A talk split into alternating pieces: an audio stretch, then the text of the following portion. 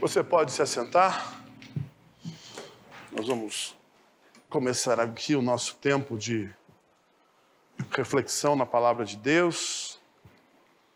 Quero convidar você a fechar os seus olhos, a baixar a sua fronte, que nós vamos orar ao Senhor. Pai, nós queremos te agradecer por esse tempo tão abençoado, onde a gente pode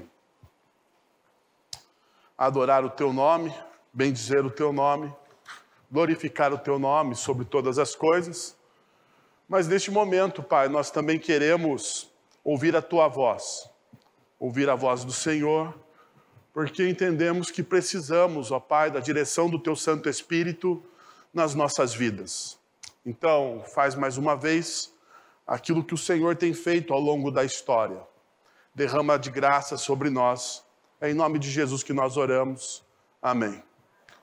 Nós começamos hoje pela manhã uma nova jornada, que é o estudo do livro de Eclesiastes. Eclesiastes, que na versão hebraica é o Kohelet, né? o livro do pregador. Então, se você tem alguma familiaridade com a versão hebraica, do livro de Eclesiastes, você sabe que tradicionalmente o livro de Eclesiastes ele é conhecido pelo seu autor Salomão, né? filho de Davi, rei de Israel. E pela manhã nós estudamos, nós vimos essa realidade. Salomão, durante o seu texto ah, do capítulo de número 1, ele duas vezes ele afirma ah, o seu reinado, né? E segundo alguns estudiosos, ah, Salomão ele está no, no momento onde ele está terminando o seu reinado. O, seu, o reinado de Salomão naquele tempo está se findando. Provavelmente ele deve estar se preparando para uma transição que seria com seu filho Roboão. Porém, ah, o nosso tema tem muito a ver com o momento histórico que nós estamos vivendo, reviravolta, buscando o sentido da vida, porque um dos, talvez, ah, pensadores mais influentes hoje ah, na nossa sociedade, na nossa cultura, é o Victor Frank. E o Victor Frank, ele disse que uma coisa muito interessante, ele fala que uma das, uma das doenças da nossa sociedade hoje é a falta de sentido. É a falta de sentido, ao qual foi agravado com a pandemia. Né? A pandemia de Covid-19, que graças ao bom Deus parece que nós estamos saindo, neste momento, a, a gente a, passou por um momento tão difícil, onde os relacionamentos foram fragmentados, aonde algumas pessoas perderam as suas carreiras e a gente teve tantos desafios, tantos desafios, que isso afetou diretamente a nossa vida. Pensando nisso, nós vamos trabalhar Eclesiastes, porque nós aqui cremos que a vida não é feita de uma exponencial contínua nós temos altos e baixos, nós caímos, nós levantamos. A vida é feita de tropeços, porque nós somos pessoas falhas. Ah, tem dia que você acorda apaixonado por Deus e tem dia que você não quer nem orar. Nós somos inconstantes e muitas vezes nós somos também instáveis.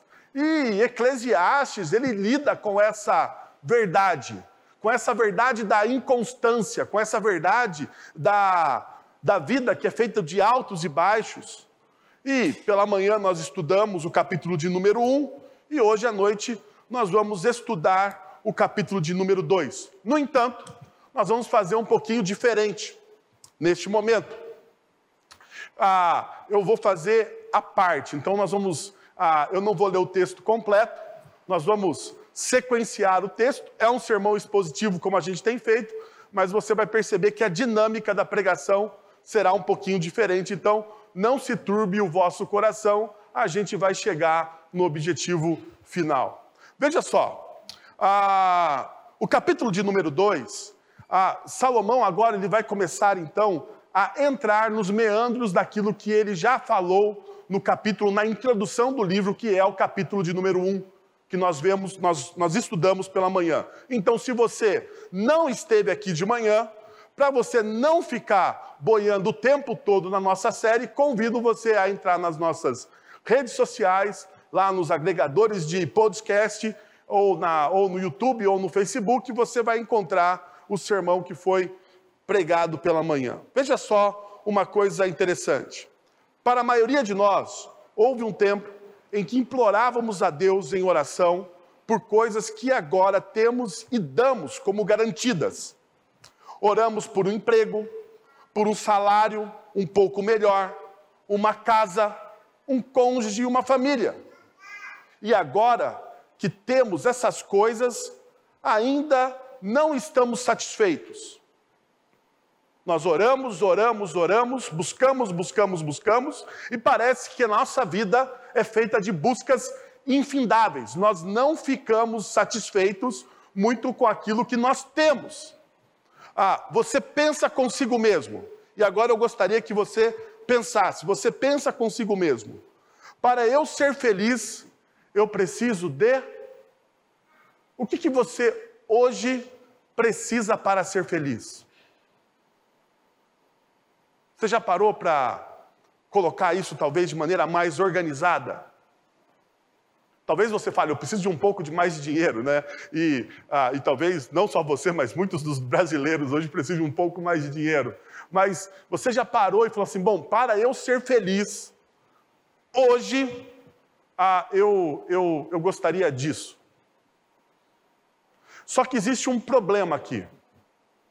Perceba, toda vez que nós colocamos algo ou um alvo na felicidade, quando nós atingimos aquilo, logo o nosso coração muda a chave e nós então nos sentimos insatisfeitos, porque aquilo não é mais o nosso alvo da felicidade. Isso acontece com família, isso acontece com emprego, isso acontece com os bens, isso acontece com tudo, com tudo que nós possuímos. Nós colocamos um alvo e quando aquilo, nós temos aquilo, logo aquilo perde o seu valor. Vou dar um exemplo da nossa cultura que acontece talvez uma vez por ano hoje, né? Ah, no nosso, na, nossa, na nossa cultura. A, a, Apple é uma loja, é uma fábrica muito famosa de tecnologias. A Apple ela faz tecnologia. Na verdade, ela vende muito mais um estilo de vida do que tecnologia. Mas, bom, a Apple faz tecnologia, a Apple tem computadores, a Apple tem tablets, e tem celulares, e tem ah, um monte de outras coisas ah, que você pode, às vezes, nem saber que ela tem. Um tempo atrás, a Apple, muito tempo atrás, na década de, acho que, 80, a Apple até tênis a Apple fazia. Bom, a Apple, todo ano, ela lança o iPhone. Um celular desejado ah, por boa parte das pessoas do mundo todo. É, é, hoje um dos celulares mais vendidos, né? É o celular que tem maior ah, valuation da história, né? Ele tem um valor ah, agregado muito grande no mercado. Quando a Apple está para lançar o seu iPhone, pessoas dormem na fila para serem as primeiras a comprarem o telefone. Todo ano isso acontece? Pessoas dormem na fila esperando ah, para comprar o telefone. Mas veja só, aquilo é o alvo de felicidade daquela pessoa. Aquilo é o desejo, ela busca aquilo de maneira incansável. E quando ela consegue aquele celular tão desejado, um, dois, talvez quatro meses, e daí ele já deu uma quedinha, ele já arranhou, quebrou a tela e ele não é mais assim tão o quê? Desejável. Ele perde o seu valor. Isso é o produto da nossa cultura. Então eu gostaria que você voltasse aqui diante daquilo que eu falei para você e perguntei para você o que, que você precisa para ser feliz hoje. Será que de fato que você precisa disso? Salomão ele vai trabalhar ah, em cima dessa característica. A primeira coisa que o texto me ensina é que tudo que é em excesso faz mal. Tudo que é em excesso faz mal. Eu sei, você sabe dessa verdade, mas como é difícil a gente praticar essa verdade. Nós sabemos disso. No entanto, isso é muito difícil da gente praticar. Veja só o que acontece com Salomão ah, dos vers, do capítulo 2, do verso 10 e o verso 11. Ele diz o seguinte: ah, Não me neguei nada aos, eu não neguei nada aos meus olhos, ao que os meus olhos desejaram. Não me recusei a dar prazer algum ao meu coração. Na verdade, eu me alegrei em todo o meu trabalho, pois, é, pois ah, essa foi a recompensa de todo o meu esforço. Veja o começo do verso 10. Não me neguei nada que os meus olhos desejaram. Olha, Salomão está dizendo: tudo aquilo que eu queria, eu fiz. Tudo aquilo que eu queria, eu fiz. Todos os meus desejos, todos os meus sonhos, tudo aquilo que eu buscava na minha vida, eu realizei. Agora dá uma, dá uma parada aqui e deixa eu te dizer uma coisa do contexto da fala de Salomão. Salomão, ele é o rei mais bem sucedido de Israel. Eu não estou dizendo que Salomão é o, é o rei mais amado de Israel, porque ele não é. Porque na carreira política de Salomão, uma das coisas que ele mais fez foi aumentar impostos. E por isso ele foi o rei mais bem-sucedido. Ele foi o rei mais rico, mais poderoso, tanto na área econômica de Israel, quanto ah, na área ah, militar de Israel. Ah, Salomão, ele conquistou vários reinos em torno de Israel e esses reinos se tornaram reinos vassalos. O que isso significa? Que cada reino ao redor de Israel pagava imposto para o rei Salomão. E ele então se torna a pessoa mais rica. Então, a pessoa mais rica daquela região, naquele tempo, ele está dizendo o seguinte: eu me dei de presente todos os meus desejos. Tudo o que eu pensei, eu fiz. Tudo o que eu sonhei, eu realizei. Veja, ele continua: Não me recusei a dar prazer algum ao meu coração. Tudo aquilo que me dava prazer, e veja, ele não está entrando em juízo de valores. Então, eu queria que você tirasse da sua mente ah, um Salomão meio crente, porque nesse momento da história, pouca coisa de crente existe no rei Salomão. Pouca coisa de crente existe no rei Salomão. Então, pensa comigo, ele está falando mesmo que ele satisfez todos os desejos dele. Não importava se era pecaminoso ou não, ele queria descobrir o prazer e ele deu vazão a todos os desejos dele. Agora pensa comigo. Alguém poderoso, com muito dinheiro, ao qual naquela época a palavra dele era a lei, a palavra de Salomão era a lei. Então, tudo que ele fizesse não estava fora da lei, porque ele era a lei, ele era o rei. Ele determinava como se deveria fazer as coisas e quais eram os impostos, leis ou qualquer outro ah, dispositivo dentro da sociedade naquele tempo. Imagine uma pessoa com todo esse poder dizendo: não existe regras. E é o que ele está fazendo neste momento. Ele diz: Bom, eu me alegrei com tudo isso, com tudo, ah, com tudo, com todo o meu trabalho. Bom, perceba uma coisa. O que Salomão, e a pergunta que a gente precisa fazer quando a gente olha esses versículos, é o que Salomão não se negou. Mas antes disso, eu gostaria de colocar para vocês uma coisa. Olha só o que ele disse. Ele diz assim: todo o meu esforço. E a ideia principal aqui é trabalho. E a pergunta que eu gostaria de fazer, antes da gente responder ah, o que, que ele não se negou, é o porquê você trabalha. O porquê você trabalha. Nós estamos falando de felicidade. Eu sei que na nossa cultura, na cultura brasileira, trabalho não é igual felicidade. Não é. Não é verdade? Não é. Ninguém chega aqui e fala assim, estou feliz porque estou trabalhando demais. Não, não tem. Você geralmente fala, estou cansado, né? A gente faz aquela cara assim meio macambúzia, porque afinal de contas nós estamos trabalhando demais. Nós estamos cansados. Nós gostamos, né, desse, desse ar de workaholic às vezes. Bom, não é, mas a questão é, por que, que você trabalha? Se nós estamos falando de felicidade, uma das coisas mais importantes dentro da teologia reformada é o trabalho. Porque todo reformado vê o trabalho como uma dádiva de Deus e não como um castigo de Deus. Porque o trabalho ele existe antes da queda.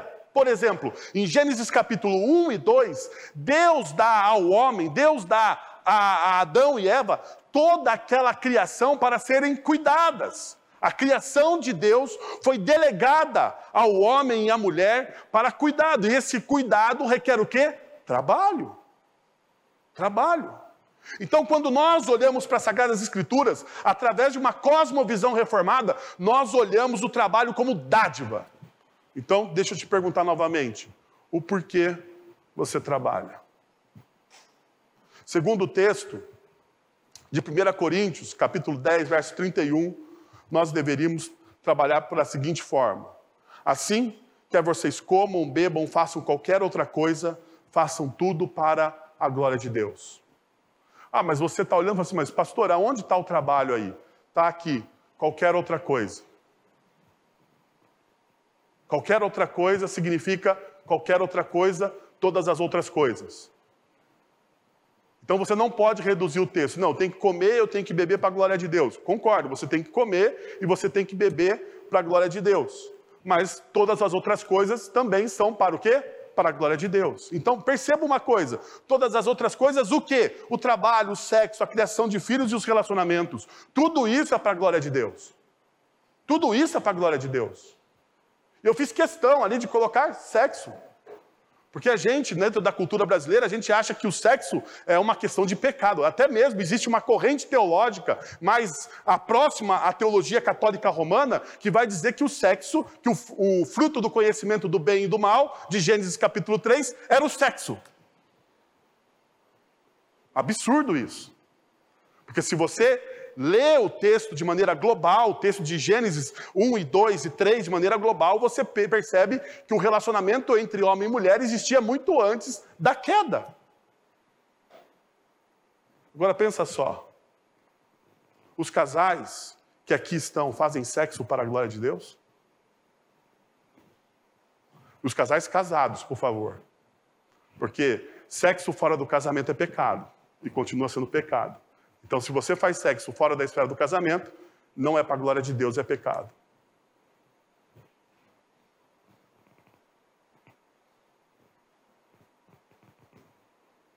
Se você sabe que aquilo que você faz, ou que tudo que você faz é para a glória de Deus, muda a forma com que você faz, não muda? Mas a gente perde o foco. A gente perde o foco. Bom, isso aqui foi só um parênteses, porque o importante está aqui. Ah, o que Salomão não se negou. Agora vê comigo o que Salomão não se negou, Eclesiastes capítulo ah, 2, de 1 a 9. Eu disse a mim mesmo: venha, experimente a alegria, descubra as coisas boas da vida. Mas isso também se revelou inútil. Perceba, ele vai experimentando, ele vai falando daquilo que ele está fazendo e ele vai exacerbando, ele está experimentando aquilo de maneira exacerbada. E tudo aquilo que nós experimentamos de maneira exacerbada torna-se corriqueiro, torna-se inútil. Por quê? Porque você usou aquilo de maneira exacerbada. Você perdeu o interesse por aquilo. Ou então o texto está dizendo exatamente isso. Mas isso também se, se revelou inútil. Verso de número 2. Inclui, incluído, ah, concluindo, que o rir é loucura e a alegria de nada vale.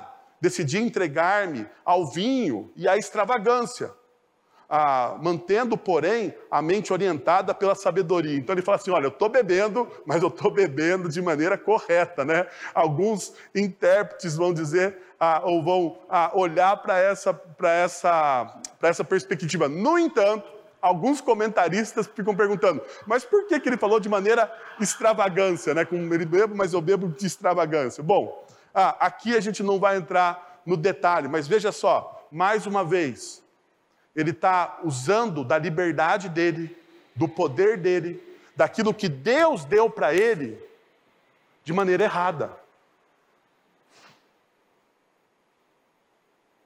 Ele está fazendo isso. E veja uma coisa que é muito interessante. Hoje pela manhã nós trabalhamos um pouco sobre a nossa fé infantilizada. Nós achamos que muitas vezes, quando nós vamos cometer algum pecado, Deus vai mandar um aviso, Deus vai colocar uma, um pare, vai aparecer um anjo. Deixa eu dizer uma coisa para você: isso não acontece. Deus deseja que você tenha responsabilidade pela sua vida. Deus deseja isso. Então, veja, não vai aparecer um anjo, não vai ter uma placa de pare. No que pode acontecer se você estiver em comunhão com o Espírito Santo de Deus, o Espírito Santo de Deus vai incomodar o seu coração. Mas perceba uma realidade: você pode, como o apóstolo Paulo fala em Tessalonicenses, abafar o Espírito Santo de Deus.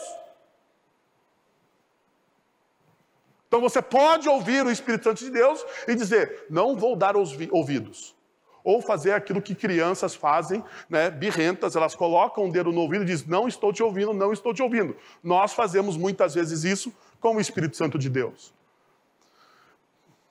Versículo de número 4. Lancei-me em grandes projetos, construí casas e plantei vinhas ah, para mim. Fiz jardins e pomares, e neles plantei todo tipo de árvore frutífera. Construí também reservatórios para irrigar ah, os meus bosques verdejantes. Vocês não sabem, mas se você olha Reis a partir do capítulo 3 em diante, vai contar, a primeira Reis a partir do capítulo 3 em diante, vai contar a história de Salomão. E por volta do capítulo de número 11, vai mostrar que Salomão construiu verdadeiras cidades. Cidades. Salomão foi o maior urbanista como rei em Israel. E o texto está dizendo assim: eu fiz tudo isso, eu coloquei todo o meu conhecimento, todo o meu poder e experimentei todas as coisas. Agora veja o que ele vai dizer no versículo 7. Comprei escravos e escravas e tive escravos que nasceram na minha casa. Além disso, tive também mais bois e mais ovelhas que, do que todos os que viveram antes de mim em Jerusalém. E é interessante que os comentaristas, quando falam a respeito desse antes de mim, Salomão não está falando somente sobre os reis de Israel, mas ele está falando sobre todos os reis que reinaram antes dele. Todos os reis. Ele está falando assim: antes de mim, nessa região aqui, ninguém foi mais poderoso, mais rico ou teve mais coisas do que eu. Ainda ele continua dizendo: Ajuntei para mim prata, ouro, tesouros ah, de reis e de províncias. Servi-me de cantores e cantoras e também e também ah, de um harém, as delícias dos homens. Se você tem dificuldade com o texto bíblico, deixa eu dizer o que o Salomão está dizendo aqui. Ele fez tudo o que ele queria. A Bíblia vai dizer que ele teve cerca de 700 esposas e 300 concubinas. Eu não sei se você sabe, mas as concubinas eram dados de presente a ele porque ele era rei. Então, por exemplo, vinha um estadista de um outro lugar, ao invés de ele trazer um quadro, hoje um estadista chega no Brasil, né? E ele traz um quadro, ele traz um, sei lá, um livro, ele traz alguma coisa da cultura dele para o presidente do país. Naquela época, quando o embaixador chegava a, a, no, no, no, no país, ele trazia o quê? Ele trazia uma concubina. E uma concubina, não maqueie isso, é uma escrava sexual. Salomão tinha 700 mulheres e 300 concubinas.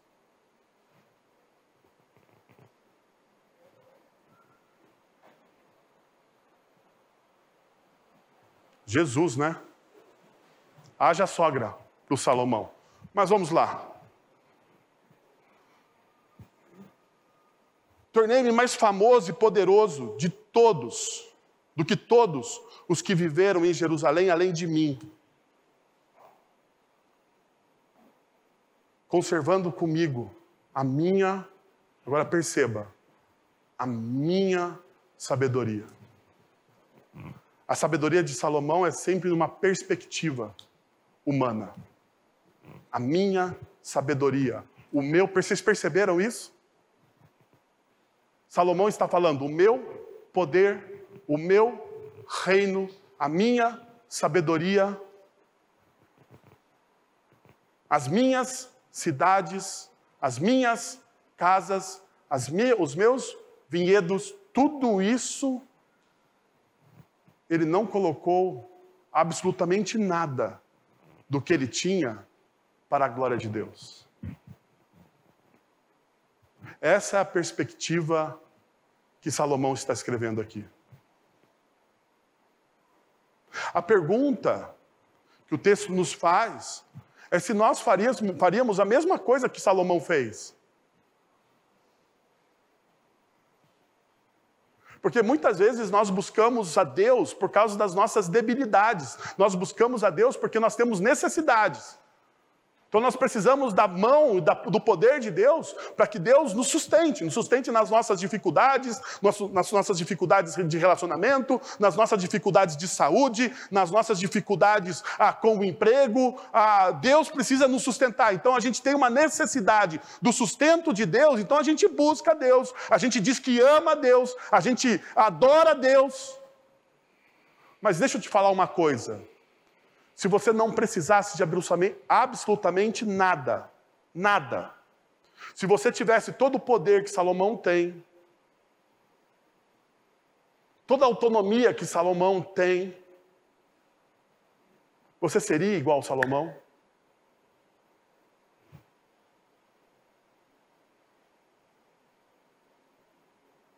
Eu não quero escandalizar vocês, mas eu acho que eu seria igual a Salomão.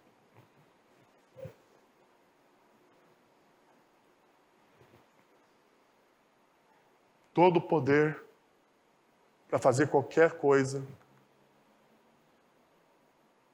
você perde a cabeça. E mesmo sendo sábio, você transforma as dádivas, as dádivas que Deus te deu em ídolos. E foi isso que aconteceu. Agora perceba. Então a gente percebeu qual foi ah, o, que, o que Salomão não se negou, mas a partir disso a gente precisa perguntar qual foi o resultado. Ele teve todas essas experiências, e veja, todas essas experiências que nós muitas vezes invejamos.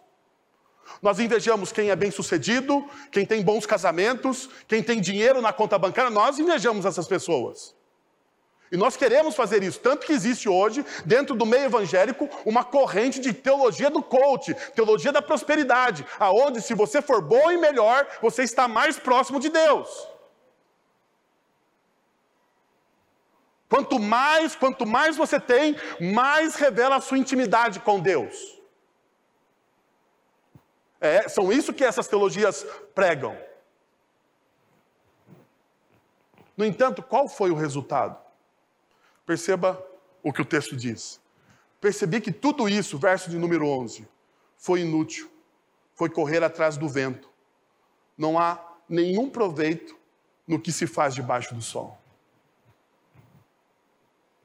Tudo o que eu construí, tudo o que eu vivi, todas as minhas experiências, não serviram para absolutamente nada, porque todas essas experiências de riqueza, de poder, não aplacaram a sede que existe no meu coração. Elas não satisfizeram, elas não, elas não completaram. Então, isso, primeiro, existe uma, existe um, uma, uma consequência pessoal. Um desespero pessoal. Diante de tudo que ele fez, de tudo que ele viveu, de tudo que ele experimentou, de todos os sabores que passaram pela boca de Salomão, não valeu absolutamente nada. Mas não existe somente um problema pessoal dele. Existe uma consequência, talvez nacional. Deixa eu te falar uma coisa que é um princípio bíblico e a gente muitas vezes esquece desse princípio bíblico. Nós achamos, nós achamos que o pecado é individual. Que quando eu peco, ou quando eu estou vivendo em pecado, a minha vida não influencia as pessoas que estão à minha volta. Isso é motivo, isso acontece por quê? Porque a nossa teologia foi fortemente influenciada pela teologia norte-americana, que é altamente individualista. E ao invés de nós termos uma teologia bíblica que olha para o povo e para o corpo e para a igreja como corpo, como corpo vivo de Cristo Jesus, nós olhamos para indivíduos. Qual que é o problema da gente ter baixo engajamento missional na nossa igreja?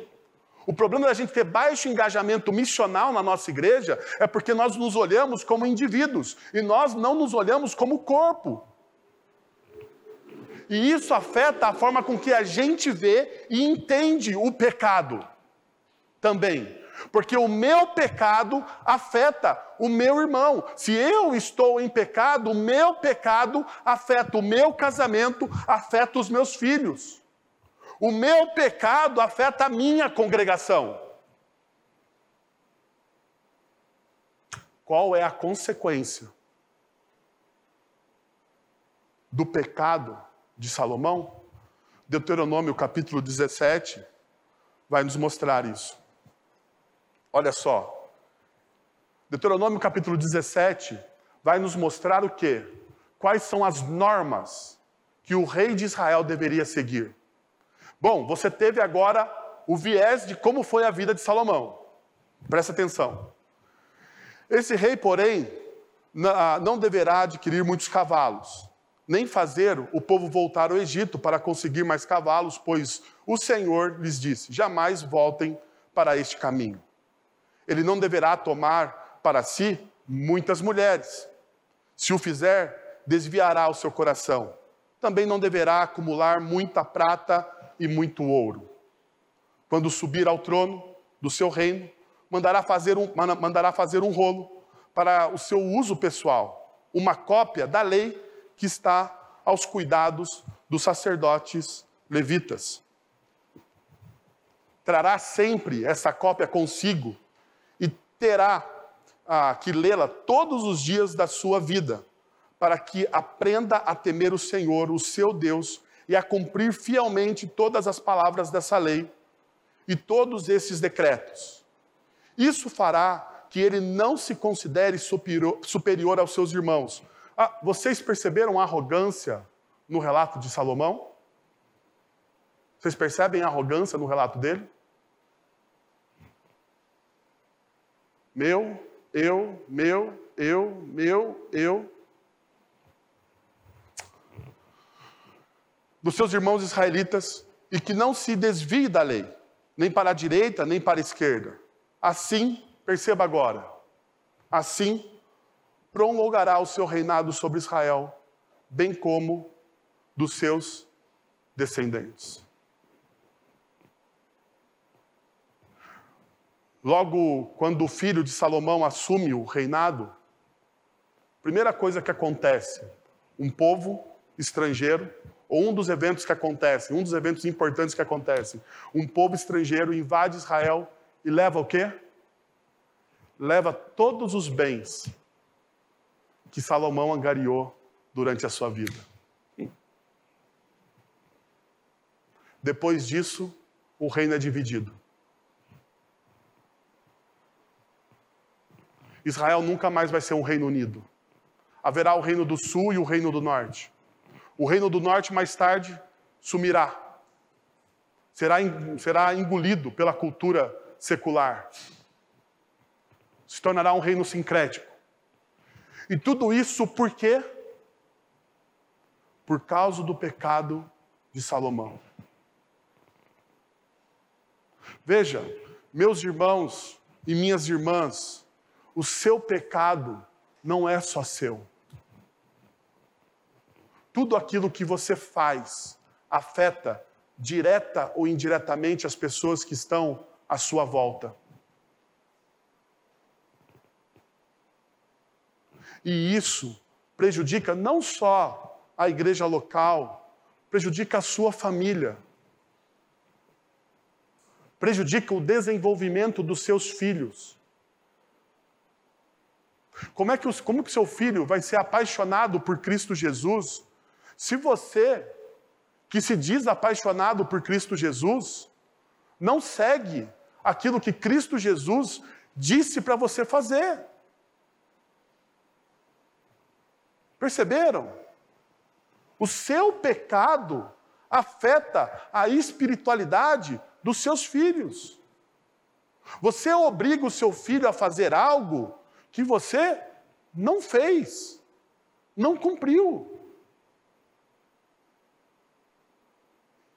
E isso, ele, é, ele vaza não somente para o relacionamento dos filhos, mas para o relacionamento com os nossos cônjuges, para o relacionamento com os nossos amigos. Por isso que o nosso testemunho, por isso que o nosso testemunho, enquanto cristãos, é fraco.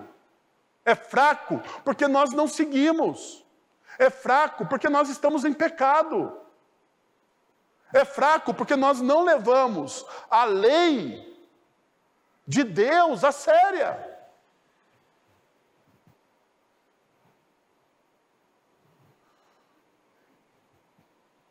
Gostaria de demonstrar para vocês a segunda coisa que eu aprendo com esse texto. Informação não gera transformação. Informação não gera transformação. Olha o que diz o texto no verso de número 12. Então passei a refletir na sabedoria, na loucura e na insensatez. O que pode fazer o sucessor do rei a não ser repetir o que já foi feito? Olha só o que Salomão está dizendo aqui.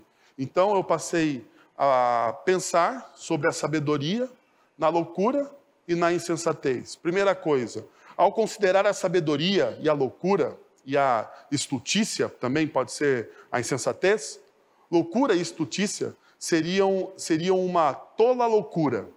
Ele está falando de uma coisa, pois ambas andam juntas. Então ele não está falando de três coisas, mas Salomão está falando de duas coisas: daquele que é um tolo louco e daquele que é sábio. O pregador não está descrevendo então três características diferentes, ah, mas ele está falando apenas de duas. Segundo, a sabedoria, que é usada aqui no sentido mais amplo, para se referir ao pensamento humano em sua melhor performance. Ele não está falando da sabedoria bíblica. Por quê? Porque a perspectiva de Salomão é tudo que é feito debaixo do sol tudo que é feito debaixo do sol, ele retira a perspectiva eterna. Salomão então está olhando para essa realidade. Ainda, veja só, ele fala sobre a não ser repetir o que já foi feito. O texto aqui está nos ensinando o seguinte: está falando assim, bom, ah, lembra que eu falei que o seu pecado afeta as pessoas que estão à sua volta? Salomão aqui está preocupado com o seu filho. Salomão está falando assim: como eu faço para o meu filho não cometer os mesmos erros que eu? Sabe qual que é o desastre aqui? É que o filho de Salomão vai além dele. Esse é o desastre. Mas sabe por que é o desastre que o filho de Salomão vai além dele? Porque qual era o compromisso que Salomão tinha com a palavra de Deus? Qual era o compromisso? Nenhum. Nenhum. Então perceba uma coisa: os nossos filhos, as pessoas que estão nos olhando, aqueles que nós estamos mentoreando,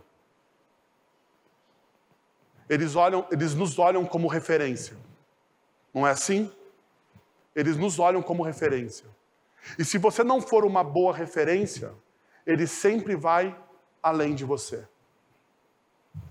E é o que Salomão está nos ensinando aqui. Bom, veja uma coisa: o acúmulo de informação poupa as futuras gerações de erros cometidos no passado? Não. Salomão, ele era um homem sábio, mas o acúmulo de informação que ele tinha não poupou a geração futura. Porque informação, perceba, não gera transformação. Não gera. Então, você ser informado, você vir domingo após domingo a uma comunidade cristã, você vir e, e, e, e, ouvir sermões, e participar de escola dominical, entrar de grupo de discussão, participar do clube do livro, ou fazer qualquer outra coisa, e ir ganhando informação, informação, informação, isso só é o que? Informação. Nós somos hoje a, a, a, a cultura da informação. Você sai daqui, não gostou do que eu falei, você faz o quê? Entra no YouTube e acha uma palavra quentinha para o seu coração. Daí você busca o quê? Mais informação. Mais informação. O fato é, isso está gerando transformação na nossa cidade, no nosso país. Perceba a loucura que é. Nós temos diversos pregadores hoje, inclusive nós, pregando via internet, as pessoas estão ouvindo. Se, botar, se você colocar Jesus lá no, no, no YouTube ou em qualquer outra rede social, você vai achar conteúdo para séculos, séculos. Mas o fato é, toda essa informação que nós temos a respeito da espiritualidade cristã está gerando transformação? Não está gerando transformação. E Salomão está dizendo exatamente isso. Toda essa sabedoria, toda essa, essa, loucura, ela pode ser em algum aspecto positiva. E veja, ele fala: a sabedoria secular pode dar discernimento para que em algumas ocasiões tomemos decisões melhores e mais éticas. Porém, não me livra do meu destino. Isso fica claro quando você continua lendo o texto. Percebi que a sabedoria é melhor do que a insensatez. Assim como a luz é melhor do que as trevas. E veja só, não faça aqui uma correlação com os evangelhos, porque não dá. Lembra, Salomão está falando da perspectiva daquele que está debaixo do sol. Salomão não está pensando aqui no Messias. Salomão está falando o seguinte: é melhor você ter bom conhecimento, porque o conhecimento te traz iluminação. Isso qualquer filósofo secular diz também. Quanto mais cultura, melhor. Então, olha só: o homem sábio tem olhos que enxergam, mas o tolo anda nas trevas. Todavia, percebi que ambos têm o mesmo destino. E daí ele começa. Percebi que a sabedoria, Veja lá, o homem sábio tem os olhos, tem, tem, tem os olhos que enxergam, e depois ele vai dizer no verso de número, de número 15. Aí fiquei pensando, o que acontece ao tolo também me acontecerá. Que proveito eu tive a, em ser sábio? Então eu disse a mim mesmo: isso não faz o menor sentido. Ele está aqui em crise. Perceberam a crise do cara? Eu sei tudo, eu conheço tudo, mas eu tenho o mesmo destino do tolo. Olha o que ele vai dizer no verso 16: Nem o sábio, nem o tolo serão lembrados para sempre. E veja, ah, Salomão ele está numa crise existencial, dizendo assim: as pessoas vão esquecer de mim no reino de Israel, e isso é uma verdade.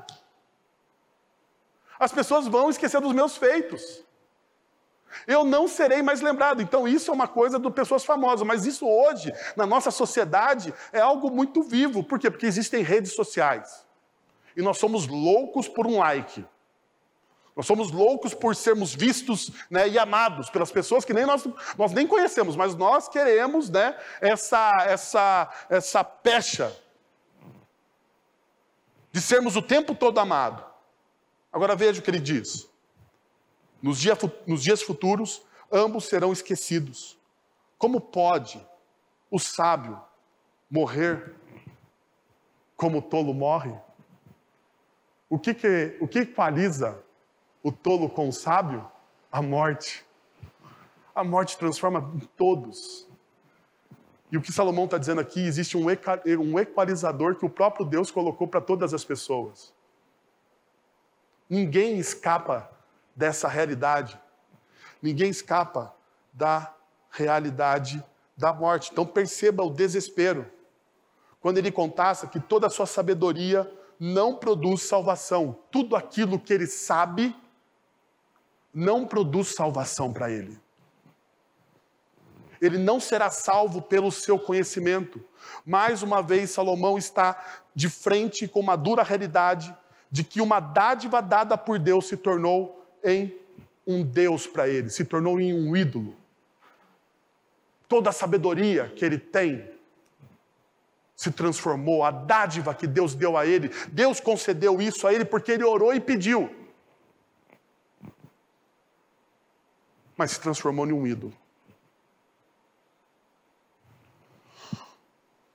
1 Coríntios, capítulo 1, versos 18 a 21, vai dizer o seguinte: Pois a mensagem da cruz é loucura para os que estão ah, perecendo, mas para nós que estamos sendo salvos, é poder de Deus, pois está escrito: Destruirei a sabedoria dos sábios e rejeitarei a inteligência dos inteligentes.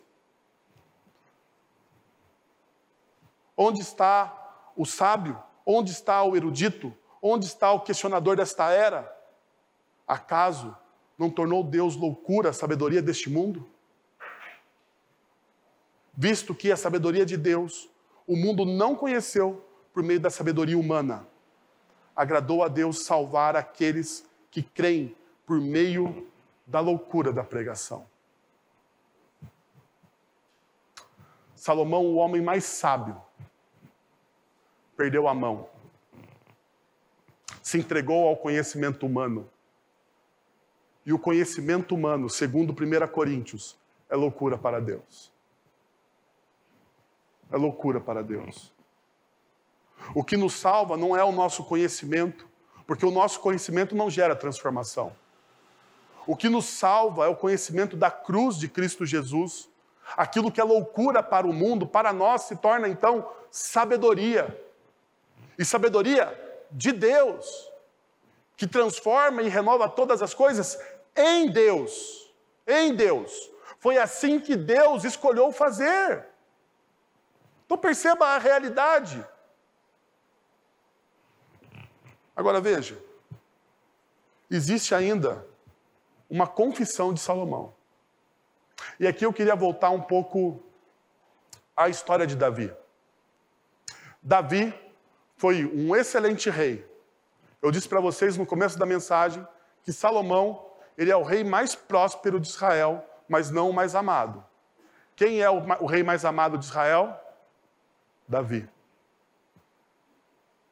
Salomão teve mais vitórias militares e mais prosperidade econômica, mas Davi é o mais amado. Davi, ele é um workaholic. Ele trabalha para o povo e pelo povo. No entanto, no entanto, Salomão, ele pegou a mesma estratégia do pai, porque Davi foi um excelente rei, mas um péssimo pai e marido. Tanto que um dos filhos dele, Absalão, tenta roubar dele o trono. E, pasme, né? Absalão significa a, a paz, o. A, é, pai e, e shalom, né? Pa, pai e paz, né? A, o pai da paz. Absalão é o pai da paz. E, o, e, o, e esse Absalão, que é o filho de Davi, tenta roubar. E quando você lê a história, você percebe em Absalão o que? Amargura. Por falta do quê? De cuidado. Mas veja, Salomão é, caminha pelos mesmos passos do seu pai. Cheguei ao ponto de me desesperar por todo o trabalho no qual tanto me esforcei debaixo do sol. Tanto me esforcei. Pois um homem pode realizar o seu trabalho com sabedoria, conhecimento e habilidade, mas terá que deixar tudo o que possui como herança para alguém que não se esforçou por aquilo. Isso também é um absurdo. E veja o peso que o tradutor coloca. Isso aqui também é o quê? Um absurdo. E uma grande, perceba, injustiça. Salomão está bravo com essa realidade. Mas veja uma coisa que eu gostaria de uh, mostrar para você, que é o segundo grifado. Mas terá que deixar tudo o que possui como herança para alguém que não se esforçou por aquilo. Deixa eu te falar, Salomão tinha filhos? Aonde estava o amor de Salomão? Na sua família ou nos seus bens? Aonde estava o amor de Salomão, meus irmãos? Na sua família ou nos seus bens? Por que, que ele estava nos seus bens? Porque ele não queria deixar nada para os seus filhos. Está aí o texto. Ele ama mais aquilo que ele tem do que as pessoas com quem ele vive. Será que não é assim também com a gente? Será que nós não amamos mais os nossos bens do que as pessoas que estão à nossa volta? Será que nós não damos mais valor por aquilo que nós temos como, como bens materiais do que com as pessoas que Deus nos deu para cuidar? O que é mais importante? Não, vamos ser sinceros, o que é mais importante? Dentro da lógica do Evangelho, se a gente entende que o Evangelho está certo, se você crê que a palavra de Deus está certa e ali existe realidade nessa palavra, o amar o teu próximo como a ti mesmo significa que o, a pessoa é mais importante. A pessoa é mais importante do que aquilo que você tem. Mas Salomão não entendia assim. Então perceba, é uma confissão de alguém que é workaholic. Agora veja uma coisa que é muito interessante. E a gente está encerrando por aqui. A dádiva do contentamento. Em determinado momento do texto, parece que Salomão volta a ser crente. Parece.